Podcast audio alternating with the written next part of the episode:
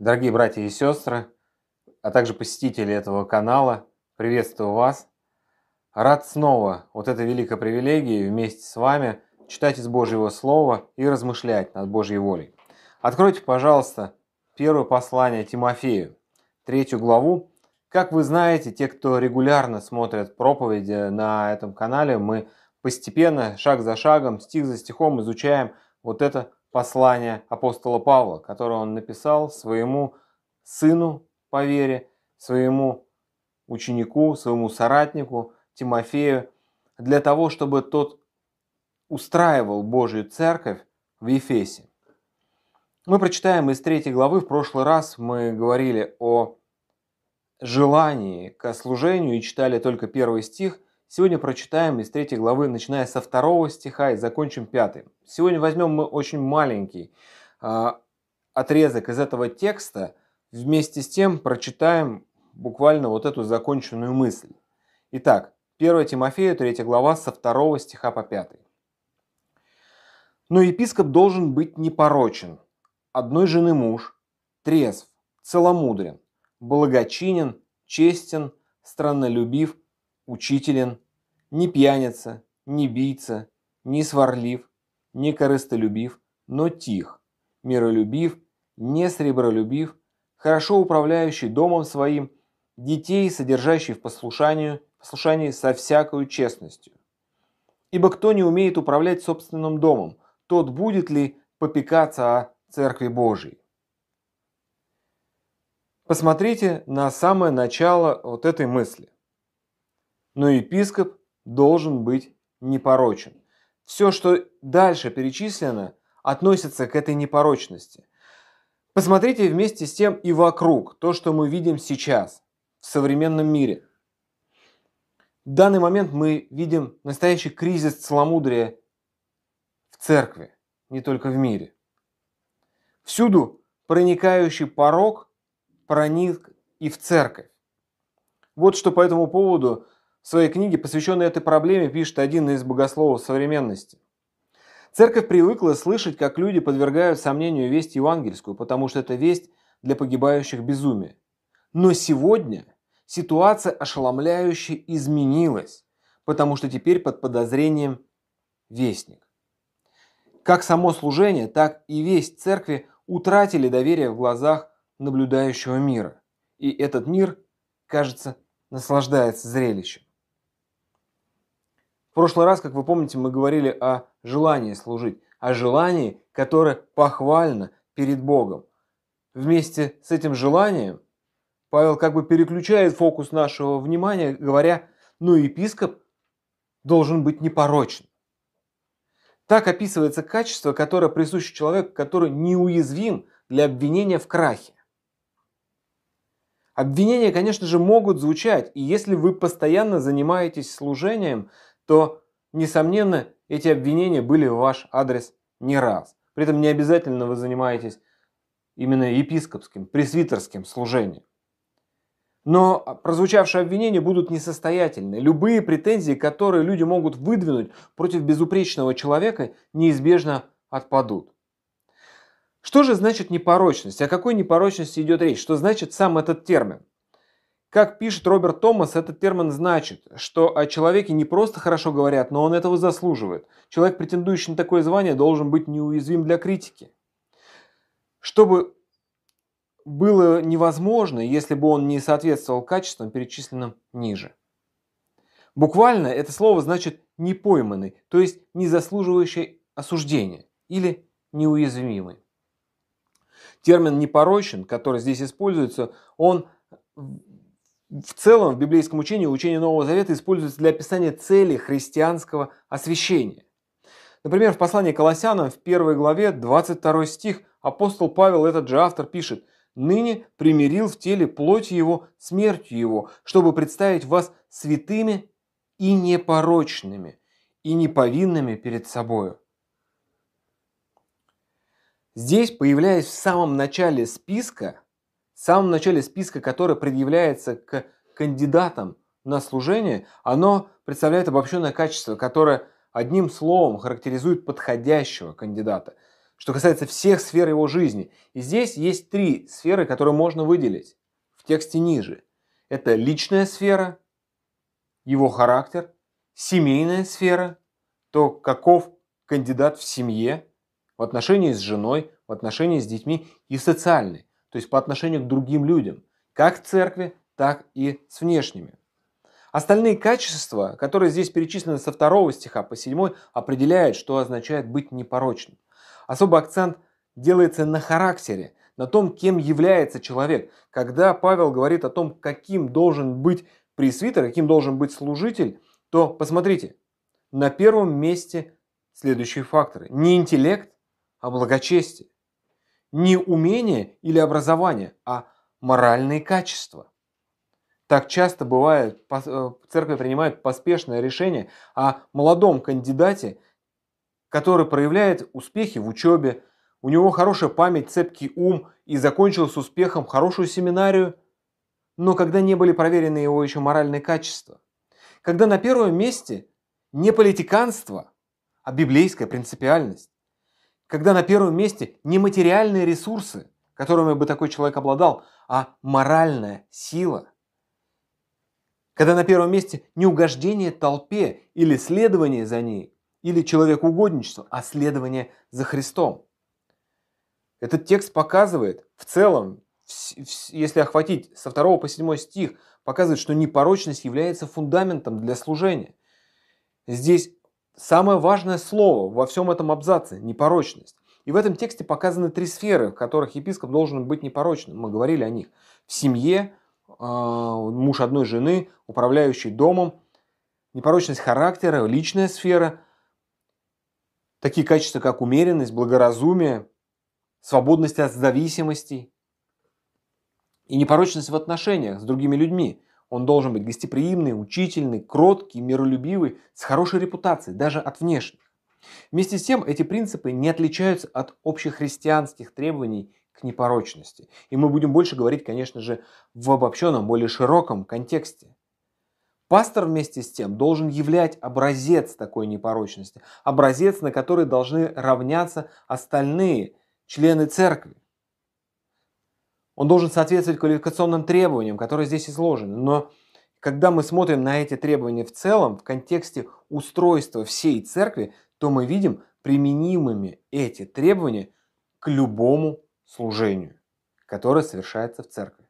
Обратите внимание, эти требования применимы к любому служению, которое совершается в церкви. Контекст этой главы в целом, как следует поступать в церкви, которая является Домом Божьим. Посмотрите чуть-чуть ниже, в 14, 15 и 16 стихи этой же главы. То есть любое служение, которое бы вы не осуществляли, а мы говорили в прошлый раз о том, что кто является служителем, это каждый христианин. Служение является ответом на наше спасение, неотъемлемой частью христианской жизни. В этом и заключается ответ на Евангелие, жизнь по Евангелию. Таким образом, любое служение строится на фундаменте непорочности. И мы будем говорить прежде всего об этом. Обратите внимание, это не пожелание, это требование к служению. Еще раз прочитаем этот короткий текст. Но епископ должен быть непорочен. Буквально, следовательно, необходимо то, что касается епископа, чтобы он был непорочен. Конструкция греческого предложения отражает логическую необходимость.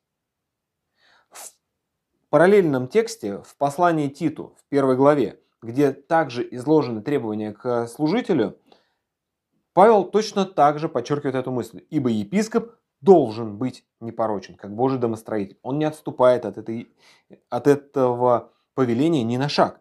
Это транслируется абсолютно на любое служение, на каждого христианина, если вы таковым являетесь. При этом мир пристально смотрит на благочестие тех, кто идет в этот мир со служением. Ваше свидетельство или ваше благовестие будут обесценены, если ваша жизнь запятнана пороком. В своей книге «Реформированный пастор» британский автор Ричард Бакстер в 17 веке пишет такие слова. Маловероятно, что люди высоко оценят учение таких людей. людей, которые учат, которые проповедуют Христа, но при этом имеют порог в жизни. Когда увидят, что они не живут так, как проповедуют, они подумают, что он не верит тому, что говорит, если он не живет, как говорит. Они вряд ли поверят человеку, который не верит самому себе. Посмотрите еще раз в этот текст, мы его прочитаем чуть-чуть дальше. И первый шаг, говоря о непорочности, Павел заявляет об одной очень важной характеристике к служению. Но епископ должен быть непорочен, одной жены муж. Мы сегодня поговорим именно об этой теме, о непорочности в браке. Непорочность в браке является важным условием для служения. Несмотря на то, что это написано прежде всего, в первую очередь, к служителям, тем, кто претендует на пасторское служение. Мы транслируем абсолютно одинаково этот принцип на все служения, которые совершаются в церкви. И непорочность в браке – это требование ко всем христианам. И это является важным условием для совершаемого служения. Мы сегодня будем говорить об этой части. Вместе с тем, когда мы смотрим на отношение к браку, давайте немножко взглянем в статистику. Знаете ли вы, что в нашей стране, начиная с 2000 года по настоящий момент, процент разводов каждый год никогда не падал меньше 50%. То есть каждый второй брак как минимум распадался. Один из годов в этом э, периоде стал рекордным, когда расторглись 84% брака. Понятное дело, что они все не были заключены в один год и в один распались, но в этот год просто было таково соотношение по данным ЗАГС. На 100 зарегистрированных браков зарегистрировано 84 развода. Вдумайтесь в эти цифры. При этом ни в нашей стране, ни в любой другой стране мира не поддается подсчетам так называемые гражданские браки. Хотя на самом деле они не являются гражданскими. Гражданскими являются браки, которые зарегистрированы в ЗАГСе, а сейчас так называется сожительство. Следовательно, и статистику по ним, по изменению в отношениях посчитать просто невозможно. Знаете ли вы, что по данным ВЦИОМа, немножко остановлюсь, чтобы не было вопросов, кто, кто такой ВЦИОМ, это не фамилия, это не человек, это Всероссийский центр изучения общественного мнения. Это аббревиатура. Вот этот центр изучения общественного мнения является старейшей российской исследовательской организацией. Они регулярно проводят социологические исследования на основе а, общественного мнения. Так вот, по данным вот этой статистической организации, средний возраст начала половой жизни в России составляет 13 лет. Вдумайтесь в эти э, цифры. Вместе с тем, средний возраст вступления в брак среди мужчин составляет почти 32 года, немножко округлив, за исключением каких-то месяцев, там просто более точная статистика. У женщин 28 лет. Вдумайтесь в это соотношение. О чем говорят все эти цифры? Они говорят о том, что в обществе, в котором мы живем, далеко не все в порядке с отношением к институту брака. И это не может не влиять на церковь. Это не может сказываться на отношениях к семье и к браку в церкви. Конечно, вы можете возразить и сказать, вот этим как раз-то церковь отличается от мира. У нас все как раз совершенно по-другому. И я видел, как люди вдохновенно об этом говорят, превознося христианскую семью. Я сам очень ценю христианскую семью. И вижу, что Слава Богу, что у многих наших братьев и сестер в семье все хорошо. Я благодарю Бога за крепкие семьи, которые есть в евангельских церквях. Вместе с тем, такой настрой бывает часто усыпляет бдительность. Подумайте вот над чем. Вспомните, сколько в ваших церквях, я знаю, что эту проповедь и другие смотрят не только в нашей церкви, но и в других городах, в других церквях. Вспомните, сколько на вашей памяти в ваших церквях применялась церковная дисциплина в отношении грехов в сексуальной сфере. Вспомните, сколько в ваших церквях произошло разводов за последние, может быть, десятилетия. Или сколько молодых людей ушли из церкви, или покинули молодежь, или пропали сразу после воскресной школы, закрутив какие-то романтические отношения. Вспомните, сколько на вашей памяти служителей упали, согрешив в этой сфере. Все это суммарно имеет огромные масштабы. Это очень значимо. Поэтому нам необходимо, нам жизненно важно снова и снова обращаться к тем стандартам брака, которые для нас установил сам Бог. И сегодня мы поговорим о значении непорочности брака для служения, об основании непорочности брака для служения и о практике непорочности брака, как это применимо в том числе и для служения. Итак, каково же значение непорочности брака для служения? Каково же значение непорочности брака для служения?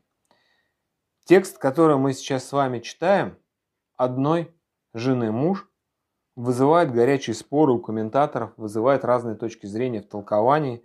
И этих точек зрений пять. Для того, чтобы подробно с ними ознакомиться и получить хорошую выжимку, хороший анализ, вы можете найти на сайте проповеди.ру анализ, который проводил Брэд Классен. Я лишь кратко коснусь этих пяти точек зрения.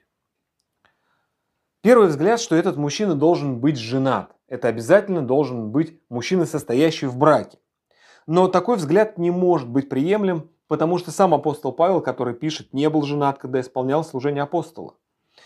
Как апостол Павел, так и сам Господь Иисус учили о преимуществах безбрачия для служения. Сравните тексты Евангелия от Матфея, 19 глава, 1 Коринфянам, 7 глава.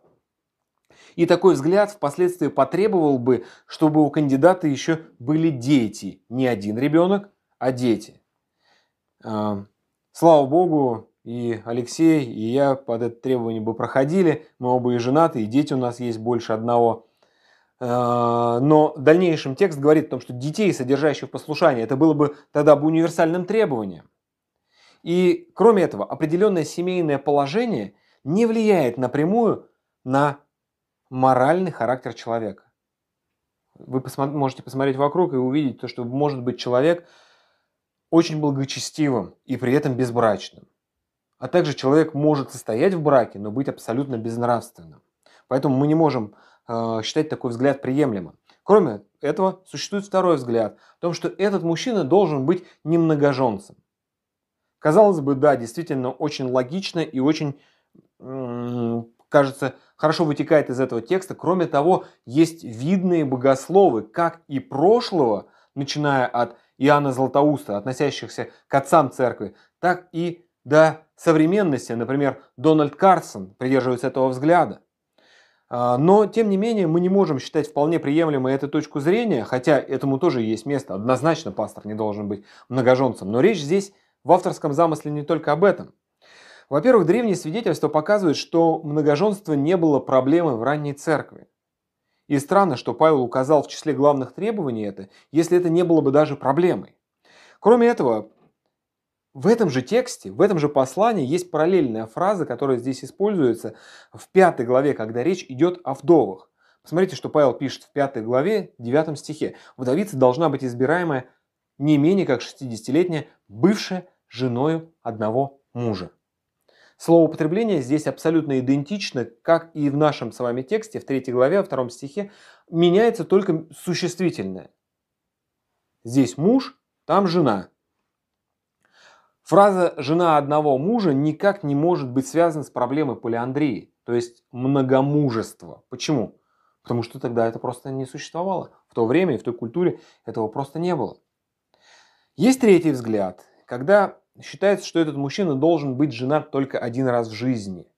Вообще в целом и в принципе муж единственной жены. А, что даже после смерти супруги, если он является вдовцом, он не должен жениться, такой служитель. Но вместе с тем Павел учил, что смерть расторгает брачные узы. Посмотрите, в 1 Коринфянам 7 глава, послание Римлянам 7 глава, буквально 2-3 стихи и что повторный брак после смерти честен, так же, как и первый брак. И цель этих требований, которые здесь изложены, что кандидат, а в дальнейшем пресвитер, должен быть образцом освящения для остальных членов церкви. И если повторный брак после смерти супруги считается для руководителей церкви нежелательным, то ожидается, что и остальные члены церкви должны следовать этому примеру. Кроме того, в этом же послании, в 4 главе, в 3 стихе, Павел предостерегает от аскетизма. Представляется, что э, навязывание безбрачия служителю после смерти супруги поощряет ошибочный взгляд на то, что Бог создал как благо. Четвертый взгляд, он похож на этот, но немножко другой угол зрения. Э, часто считается, и этот взгляд очень распространен э, в нашей среде, в нашей евангельской культуре, в баптистских церквях, что мужчина не должен быть разведенным и состоящим в повторном браке. Буквально считается, что как бы муж одной живой жены. Но вместе с этим, если мы посмотрим контекст данного текста, ограничение этого требования вопросом развода и повторного брака остается Э, оставляет незатронутыми, незатронутыми другие важные моральные вопросы, связанные с браком. Кроме того, из контекста невозможно было бы предположить, что Павел думал непосредственно о вопросах развода или повторного брака после развода. Формулировка здесь слишком общая, чтобы сводить к такому уровню конкретизации. То есть такая трактовка будет нарушением авторского замысла. Мы надумываем над авторским замыслом и надстраиваем, добавляем интерпретацию, а не толкуем. Пятый взгляд, которым мы посмотрим на этот текст, что этот мужчина должен быть чист в браке. То есть можно было бы сказать, как муж верный одной жене. И этот взгляд мы считаем наиболее приемлемым по какой причине? Во-первых, слова Павла относятся не к статусу, женатый или холостой. Они также не ограничиваются вопросами, которые бы касались развода и повторного брака. И это требование намеренно обобщенное. Оно применимо ко всякого рода моральным вопросам, связанным с браком и сексуальной чистотой, через сосредоточение на одном главном принципе – необходимости чистоты брака во всех аспектах. Неверность в браке в то время как раз была проблемой и была широко распространена в дни Павла в той культуре. И уникальность достойного кандидата на служение как раз в том, что он не порочен, его не уличить в грехе в сфере брака. Здесь нужно сделать некоторые дополнительные замечания. То есть достойный кандидат состоит в браке, который является примером для остальных в церкви. Это очень широкое, обширное моральное качество который затрагивает очень многие вопросы. И, как мы уже говорили ранее, вряд ли относится к разводу и повторному браку. Верность в браке – это качество, которое могут подтвердить как верующие, так и неверующие. Посмотрите, он должен иметь доброе свидетельство от внешних. То есть это должны видеть люди и со стороны. И важный еще аспект, который нужно сказать, упомянуть когда мы рассматриваем этот текст, что это требование относится к христианам, то есть к жизни после обращения. Те люди, которые вошли в Ефесскую церковь, вышли из культуры, в которой неверность в браке и безнравственность были обычны. Как и, например, в Коринфе, в котором апостол Павел пишет, первое послание Коринфянам, 6 глава. «Или вы не знаете, что неправедное Царство Божие не наследует? Не обманывайтесь, ни блудники, ни идолослужители, ни прелюбодеи, ни молокии, ни мужеложники. Смотрите, большая часть грехов, которые здесь перечислены, ну вот в данном стихе все, кроме одного, касаются как раз половой сферы. И далее. Ни воры, ни лихаимцы, ни пьяницы, ни злоречивые, ни хищники. То есть самые тяжкие грехи, которые характеризуют неспасенных людей, Царство Божие не наследует. И далее Павел пишет, 11 стих. «И такими были некоторые из вас, но омылись, но осветились, но оправдались именем Господа нашего Иисуса Христа и Духом Бога нашего. Фокус в этом тексте на верность и заветную преданность мужа своей жене. Как в своей книге пишет Александр Строк, фраза одной жены муж является позитивным утверждением, которое обозначает крепкий моногамный брак. Мы бы сказали верный и преданный одной женщине или однолюб. И отнюдь не случайно чистота в браке оказалась в мыслях Павла на первом месте. когда он детально разъяснял, что значит быть непорочным. И не случайно мы в первую очередь обращаем на эту характеристику и говорим о ней. Такая же необходимость подчеркнута и в послании Титу в первой главе, а, и важность этого требования очевидна из ожидания библейских авторов, что все христиане будут чисты в браке. Ниже, в этой же главе, в третьей главе, э, когда предъявляются квалификационные требования к диаконам, к служителям в церкви, Павел говорит о том, что и диакон должен быть одной жены муж. А когда Павел обращается к христианам Каринской церкви, в первом послании к Коринфянам мы уже читали оттуда, но если мы взглянем ниже, в 6 главе, с 17 стиха, и прочитаем далее, то Павел говорит, а соединяющийся с Господом есть один дух с Господом. Бегайте блуда. Всякий грех, какой делает человек, есть вне тела, а блудник грешит против собственного тела. Не знаете ли, что тела ваши – суть храм живущего у вас Святого Духа, которого имеете вы от Бога, и вы не свои, ибо вы куплены дорогою ценою. Посему прославляйте Бога и в телах ваших, и в душах ваших, которые суть Божия. То есть исключительная верность жене на всю жизнь – самое сильное свидетельство в пользу того, насколько в принципе верен этот человек. Верность в браке служит индикатором или показателем верности человека своим обещаниям, своим принципам, своему Богу. Служители, в частности, должны быть примером такой верности для всех остальных в церкви. Но этот принцип транслируется абсолютно на всех христиан. Ваш брак и его состояние очень значим для вашего служения. Непорядок в браке дисквалифицирует такое служение. И даже еще и дискредитирует это служение. То есть делает его как бы ничего не значащим, как бы несуществующим. Ваше служение – если оно запятнано пороком, будет преткновением как для членов церкви, так и для неверующих.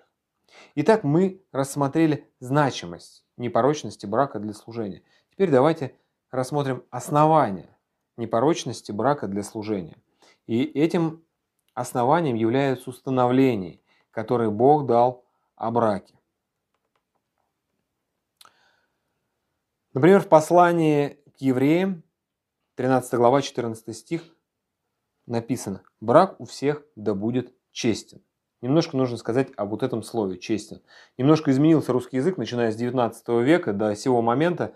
Прошло очень много лет, и когда мы слышим слово «честен», немножко другой образ у нас представляется. В то время это слово употреблялось, как и в греческом языке, в смысле «почтенный» или «почитаемый». Такое имеется в виду значение. То есть почтенен брак во всем.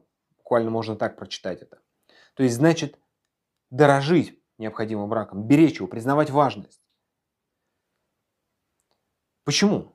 Потому что, во-первых, это Божье установление. Бог установил институт брака от самого начала. Уже в первой книге э, Библии, в книге «Бытие» мы видим во второй главе, после того, как Бог создал человека, Он создал и брак. Вторая глава с 22 стиха и далее. «И создал Господь Бог из ребра взятого человека жену, и привел ее к человеку. И сказал человек, вот это кость от костей моих и плоть от плоти моей. Она будет называться женой, ибо взята от мужа. Потому оставит человек отца своего и мать свою и прилепится к жене своей, и будут два, одна плоть. Это Божье установление. И это Божье установление подразумевает, что это союз одного мужчины и одной женщины. Бог установил брак как нерушимый единый союз одного мужчины и одной женщины. И другие союзы – это безумное, безумное совершенно установление человека, но не Бога. Также в Новом Завете апостол Павел пишет в первом же послании Коринфянам, в 7 главе, «Но во избежание блуда каждый имеет свою жену, и каждая имеет своего мужа». Это союз между мужчиной и женщиной. Союз, который человеку не позволено разрушать. Вместе с тем человек по своей греховной природе не желает подчиняться повелениям Бога, в том числе и в вопросах брака. Во все времена были нападки на брак, так было и в религиозной среде. Люди стремятся создавать целые богословские концепции, которые обеспечивают им право поступать так, как им того хочется. Посмотрите, например, на разговоры Иисуса Христа с фарисеями в Евангелии от Матфея в 19 главе. Начиная с 3 стиха мы читаем вот этот разговор. «Приступили к нему фарисеи, искушая его, говорили ему, по всякой ли причине позволительно человеку разводиться с женой своей? Он сказал им в ответ, «Не читали ли вы, что сотворивший вначале мужчину и женщину сотворил их?» И сказал, «Посему оставят человек отца и мать и прилепятся к жене своей и будут два одной плоти. Так что они уже не двое, но одна плоть. И так, что Бог сочетал, того человек не разлучает. Христос дает очень четкий ответ, что это нерушимый союз. Тогда они говорят, знают закон и ищут лазейку в нем. Они говорят ему, как же Моисей заповедал давать разводное письмо и разводиться с ней? Смотрите, здесь можно, конечно, долго разбирать этот текст и видеть э, подмену понятий, которая здесь, которая видна у фарисеев. Вместе с тем Иисус отвечает им, Моисей по жестокосердию вашему позволил вам разводиться с женами вашими, а сначала не было так. Но я говорю вам, кто разведется с женой своей не за прелюбодеяние и женится на другой, тот прелюбодействует. И женившийся на разведенной прелюбодействует. Люди стремятся разрушить институт брака разводом, супружеской неверностью, но Иисус корректирует искаженное богословие фарисеев и говорит о том, что развод – это безумное допущение, а не Божье постановление. Он говорит, что это не постановление разводиться, а описательные действия, что делать тогда, когда уже это произошло. Таких примеров в законе много, когда написано, если кто-то кого-то убьет, это не значит, что дано повеление убивать. Это относится, кстати, к светским законам. Посмотрите на правила дорожного движения, когда они говорят, например, об ответственности за движение э, на, сигнал крас... на красный сигнал светофора. Это никак не разрешение это делать. Это лишь говорит об ответственности. Сейчас полным-полно других религий, которые человек выбирает из-за того, что там проповедуется другое отношение к браку, но не то, которое установил в действительности Бог. Например, в исламе разрешено многоженство, есть некоторые другие допущения. Однажды мы с, одним братом во Христе столкнулись с человеком, э, который привез нам строительные материалы на стройку дома. Мы разгружали разговаривали с водителем он оказался человеком, исповедующим ислам. Весьма формально. Но интересный момент в этом разговоре был в том, что когда тот человек, у него было криминальное прошлое, он сидел в тюрьме, и в той тюрьме, где он сидел, приходил служитель, и он несколько лет посещал комнату для изучения Библии и ходил на вот эту группу, которая проводилась вот у них в колонии. Мы из описания поняли, о каком служителе идет речь, мы знали этого человека хорошо, мы напомнили имя, он действительно согласился. Этот человек несколько лет слышал Евангелие. И когда освободился, он не пошел в евангельскую церковь, в которую имел приглашение, он пошел в мечеть. Почему? Потому что он хотел, чтобы у него была не одна жена. И на тот момент, когда мы с ним разговаривали, у него была не одна жена. И этот фактор стал определяющим для выбора религии. Полным-полно других религий, восточные религии, которые сейчас становятся так популярными в нашей стране, а, в виде разных философий, йоги и так далее, постулируют непочтенное отношение к, брак, к браку. А, язычество, которое сейчас навязывается в некоторых народах России, также поддерживает и поощряет разного рода извращения – Мир устанавливает свои стандарты, которые транслируют по телевидению, интернет и так далее. Сейчас установлены совершенно другие ценности, которые мир активно пропагандирует. Все фильмы, сериалы, телепрограммы прививают человеку неверное, непочтенное отношение к браку. И это перенимается порой христианами, впитывается и приходит в семьи. Сегодня вы могли слышать по радио или где-то в торговых центрах известный молодежи исполнитель я не знаю, чего я не могу назвать это музыкой, но с закатанными глазами, заторможенным голосом он произносит что-то вроде «Да-да-да, ты красивая, но таких, как ты, очень много». Вот это исполнение отражает культуру, в которой отношения между мужчиной и женщиной перешли в сферу потребления.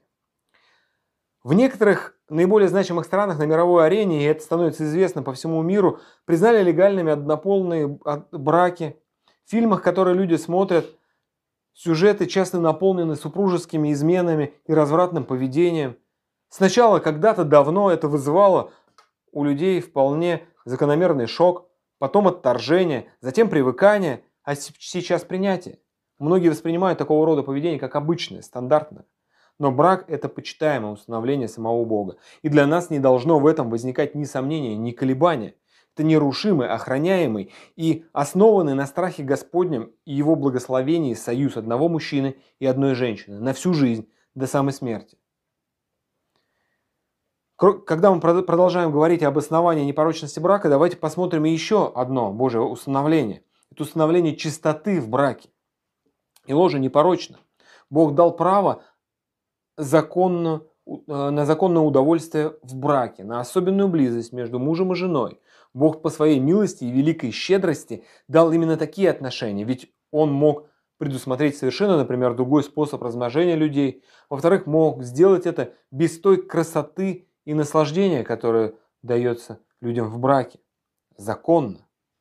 Многие христиане и сегодня порой почитают саму близость за нечто грязное, то, что приводит к смущению. Но в Библии очень много учения, связанного именно с этим аспектом супружеской жизни. В послании, в первом послании Коринфянам, в 7 главе, Павел пишет, муж оказывает жене должное благорасположение, подобно и жена мужу. Бог даже усмотрел целую книгу в каноне Библии, это «Песнь песней», для того, чтобы показать свою благость к человеку и о своем промысле относительно таких отношений. Вместе с тем Библия учит и незаконности, нечистоты. Для нас хорошо запоминается и хорошо все знают, даже неверующие люди хорошо знают запрет из десятисловия. Не прелюбодействуй. Бог презирает, ненавидит и запрещает любые человеческие греховные попытки наплевать на этот стандарт. Также, как можно, например, покупать вкусную пищу и наслаждаться ей, но запрещено ее воровать. Как и, к примеру, ездить на машине – это хорошо, Бог щедр и благ, но угонять автомобиль – это беззаконие. Также и любые сексуальные отношения и действия вне законного брака есть великое преступление против Бога, любой вид нечистоты. Посмотрите, что апостол Павел говорит в послании Ефесянам, 5 глава, начиная с 3 стиха. «А блуд и всякая нечистота и любостяжание не должны даже именоваться у вас, как прилично святым». И чуть-чуть ниже, в 5 стихе, он говорит, «Ибо знаете, что никакой блудник или нечистый, или любостяжатель, который есть идолослужитель, не имеет наследия в Царстве Христа и Бога». Мир же предлагает свой взгляд. Эволюционная теория называет человека высшим, кем вы думали, животным. А следовательно, человек имеет моральное право поступать в области отношений между мужчиной и женщиной и своих инстинктов так же, как и животные. И это прямой путь в погибель. Вы можете, конечно, сказать, ну мы-то евангельские. Мы же так не смотрим, мы же вообще не либералы там какие-нибудь. Мы вообще представляем консервативные церкви и так далее. Но искушения в половой сфере представляют собой угрозу не только, когда они явны. Кто-то успокаивает себя тем, что я не согрешил ни с кем на стороне, и у меня все отлично. Но после того, как происходит грех, и я видел такие случаи, наступают, многие, наступают когда многие трагические последствия, люди возопивают. Я не знаю, как это произошло. Все как-то так молниеносно, это неожиданно. Я не знаю, как я упал. Но начинается все с малого. Я попробую объяснить выше сказанное на таком примере. Представьте себе, что кто бывал у нас в том месте, где проводится собрание, когда у нас было время и возможность собираться – оно находится на третьем этаже, и там есть некоторые окна. Вот представьте себе то помещение. Если вы никогда у нас не были, то представьте себе любое другое помещение с окном на каком-нибудь достаточно высоком этаже. И вот представьте себе, я говорю, вот там есть окно, и я к нему медленно двигаюсь.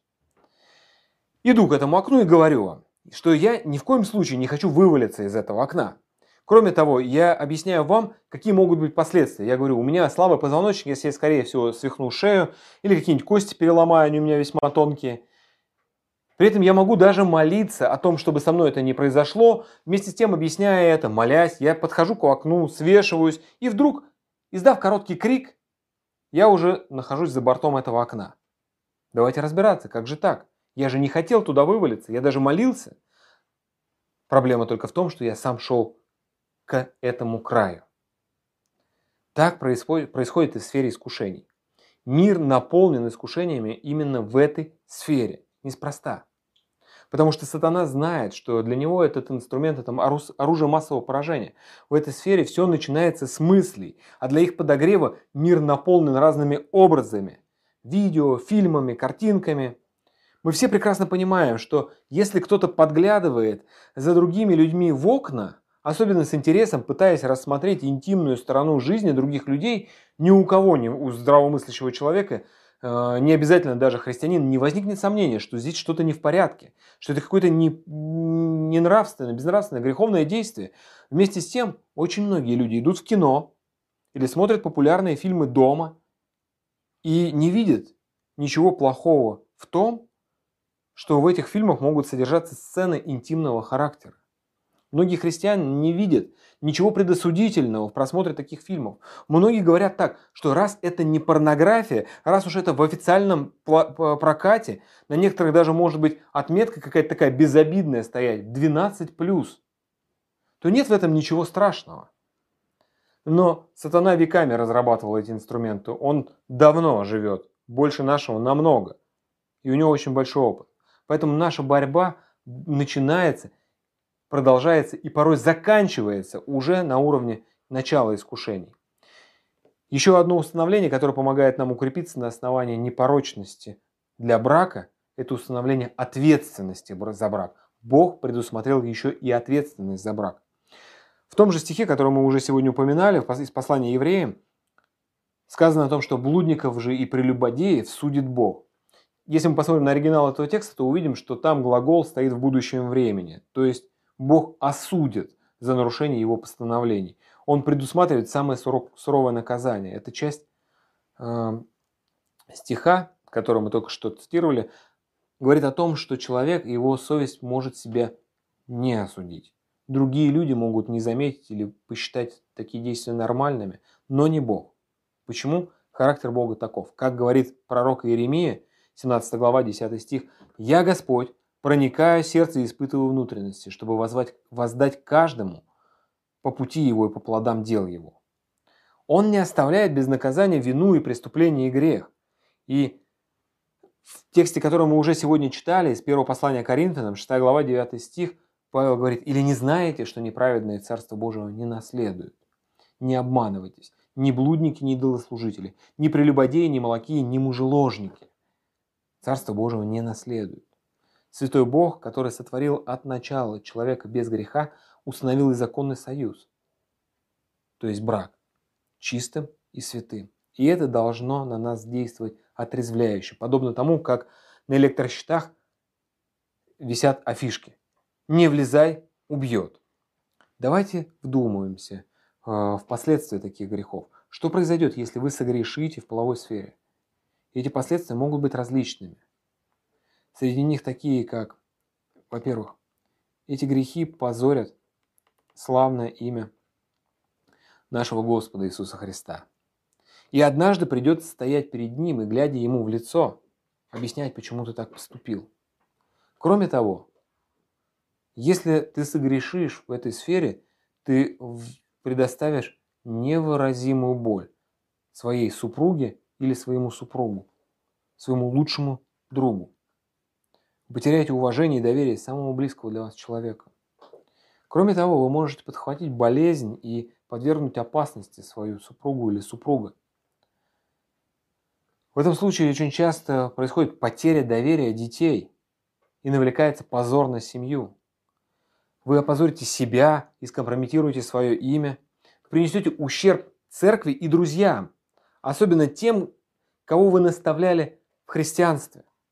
Годы свидетельства для неверующих людей будут безвозвратно утеряны.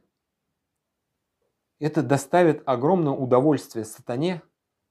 И если вы занимаетесь ответственным служением, то вы будете дисквалифицированы как служитель. Вы не сможете его в дальнейшем совершать.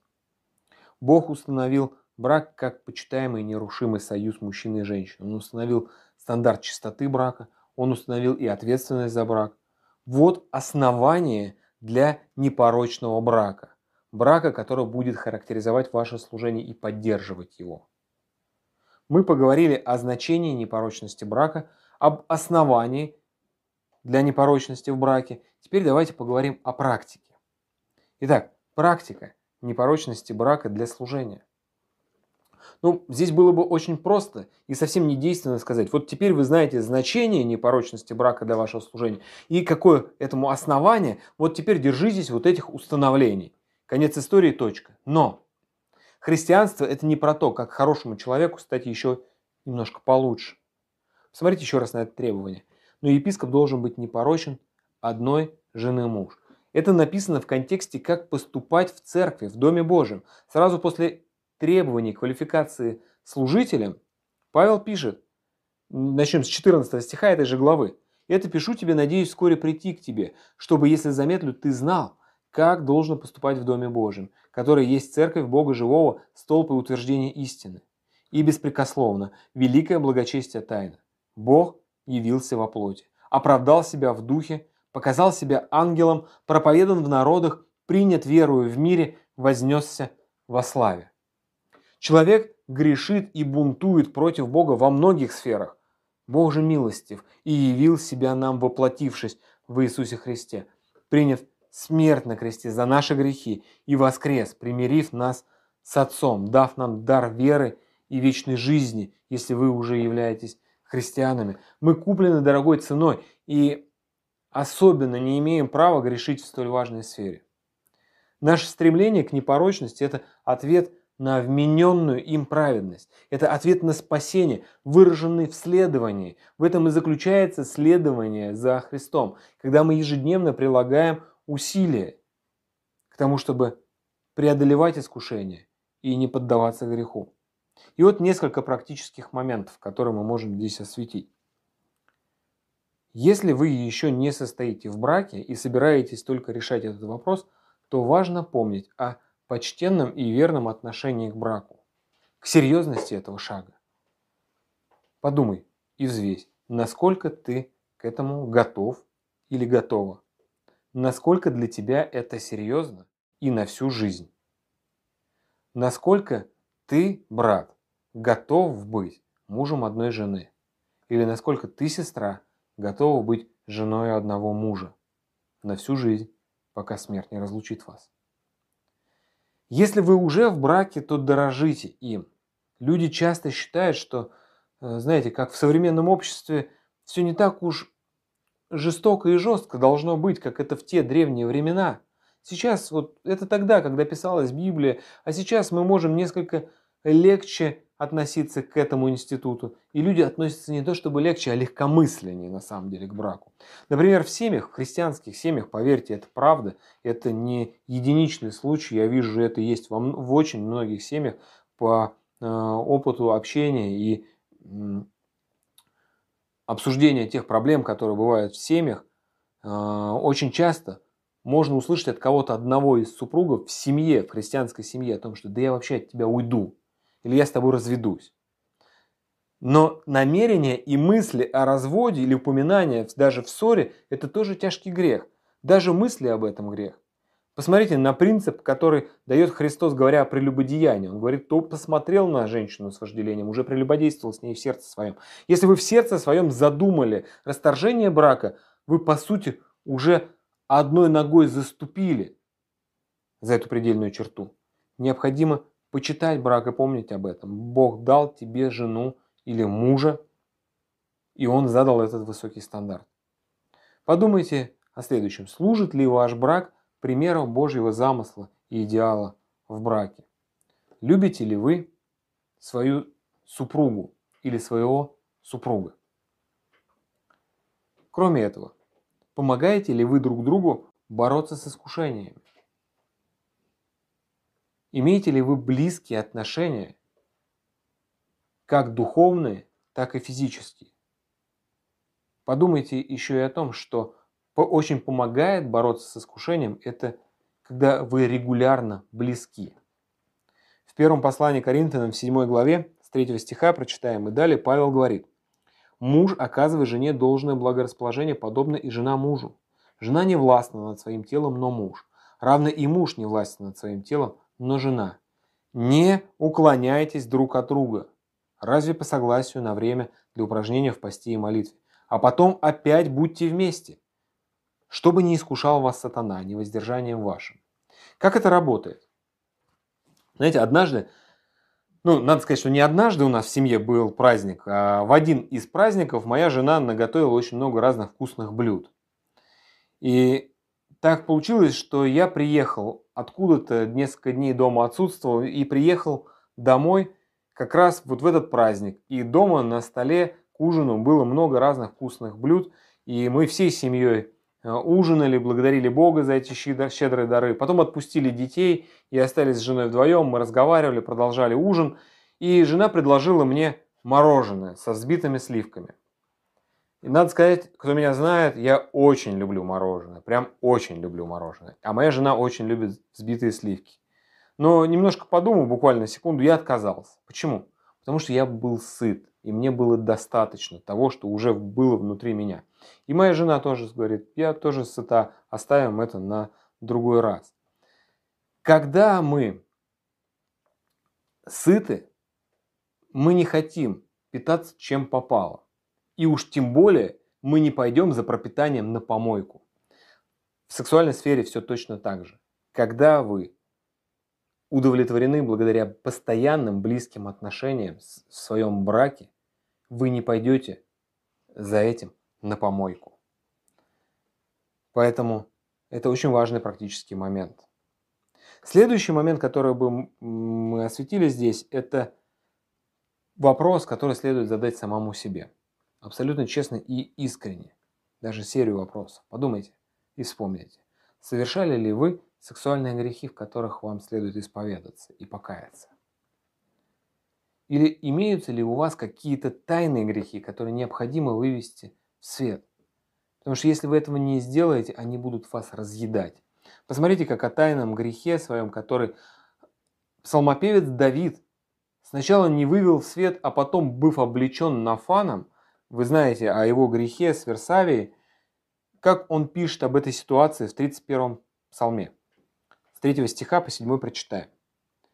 «Когда я молчал, обветшали кости мои от вседневного стенания моего, ибо день и ночь тяготела надо мной рука твоя. Свежесть моя исчезла, как в летнюю засуху. Но я открыл тебе грех мой и не скрыл беззакония моего, и сказал, исповедуй Господу преступления мои, и ты снял с меня вину греха моего. Зато помолится тебе каждый праведник во время благопотребное, и тогда разлитие многих вод не достигнет его. Ты – покров мой. Ты охраняешь меня от скорби, окружаешь меня радостями избавления. Еще один важный практический момент – это ответьте себе на следующий вопрос. Насколько далеко вы держите от себя искушение? Если у вас на компьютере, телефоне или любом другом гаджете то, что вы не хотели бы, чтобы увидел, например, другой член церкви. Если в вашем телефоне контакты людей, о которых вы не хотели бы, чтобы вас спрашивали близкие? Какие отношения у вас с коллегами и знакомыми противоположного пола? Если вы знаете о симпатии или интересе к вам, поддерживаете ли вы эти отношения или убежали от них? Независимо от того, в браке вы или нет, проверьте себя честно.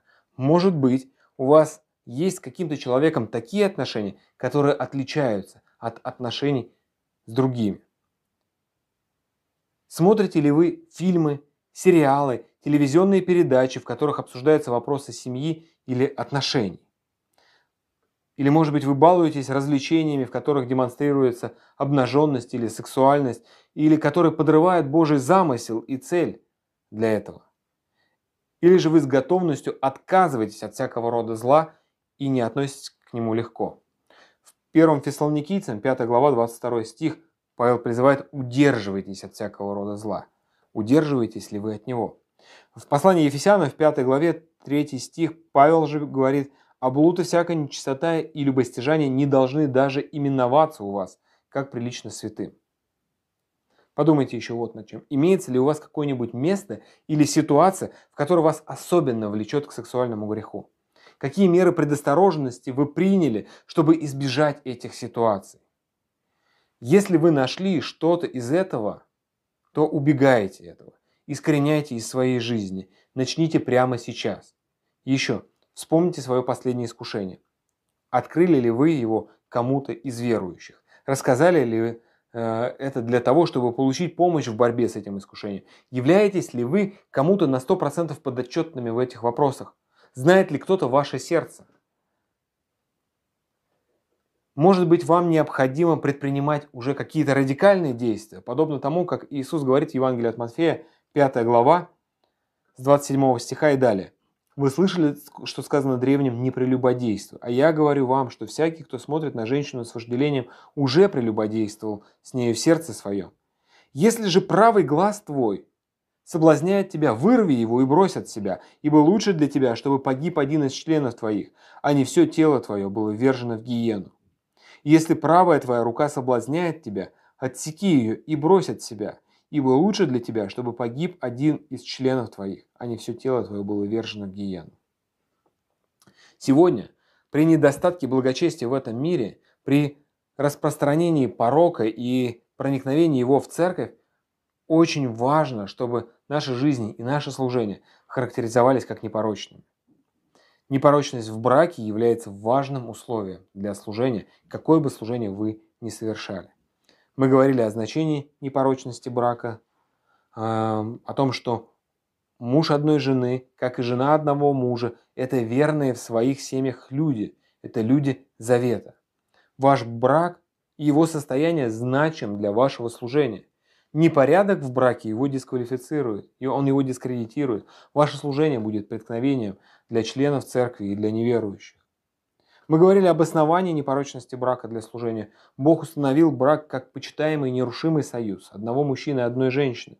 Он установил высокие стандарты, установил стандарт чистоты, он установил и ответственность за брак. Вот основание для непорочного брака, брака, который будет характеризовать ваше служение и поддерживать его. Мы говорили о практике непорочности брака для служения. И основой этой практики будет Евангелие, как ответ на Евангелие, ответ на спасение, следование за Христом. Пусть Господь благословит вас, благословит наши семьи, тому, чтобы наш брак являлся крепкой опорой для служения, которое мы совершаем. Давайте мы помолимся.